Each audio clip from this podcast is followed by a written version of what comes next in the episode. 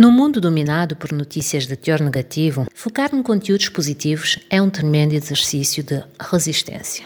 É fundamental se manter informado, mas saber equilibrar o consumo das notícias é indispensável para não comprometer a saúde mental.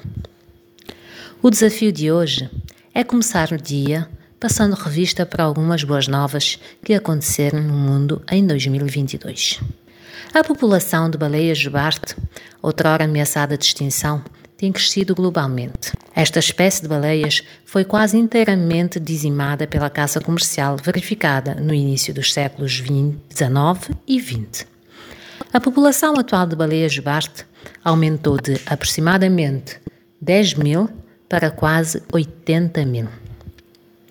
A farmacêutica moderna anunciou que as primeiras doses da sua vacina contra o HIV foram administradas a pacientes experimentais, entrando assim oficialmente na fase 1 do ensaio clínico. Pela primeira vez, três mulheres foram escolhidas para arbitrar jogos da Copa do Mundo: a francesa Stéphanie Frappard, a ruandesa Salima Mukansanga e a japonesa Yoshimi Yamashita. Dez países uniram-se para criar uma rede de conservação para a proteção dos ecossistemas marinhos. A iniciativa Grande Muralha Azul tem como objetivo acelerar o progresso em direção à meta de proteger 30% dos oceanos até 2030. Atualmente, menos de 10% dos oceanos está protegido.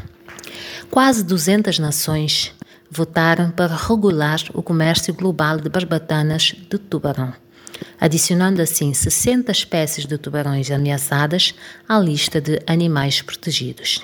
Maya Angelou, célebre escritora, artista e ativista social norte-americana, se tornou a primeira mulher negra a ser destacada numa moeda americana.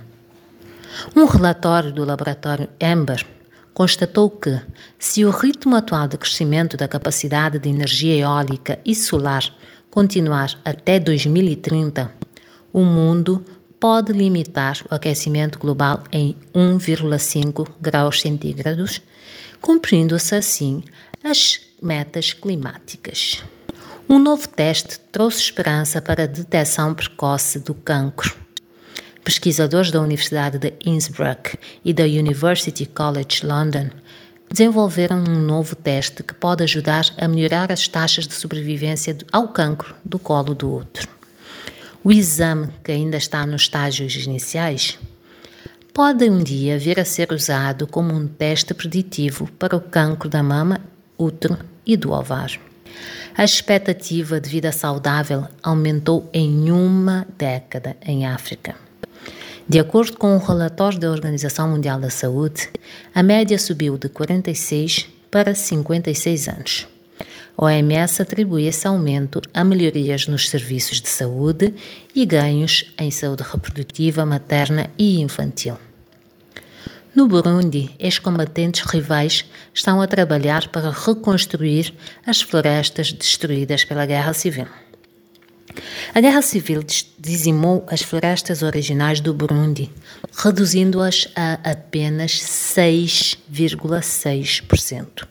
Mas hoje, antigos rivais estão a trabalhar juntos num projeto de reflorestamento que já plantou mais de 150 milhões de árvores.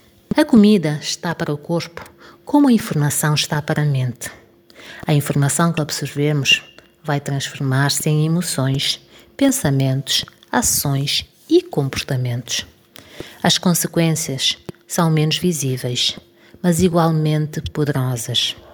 Portanto, meus caros ouvintes, tomemos atenção às notícias que consumimos. Uma boa cestinha.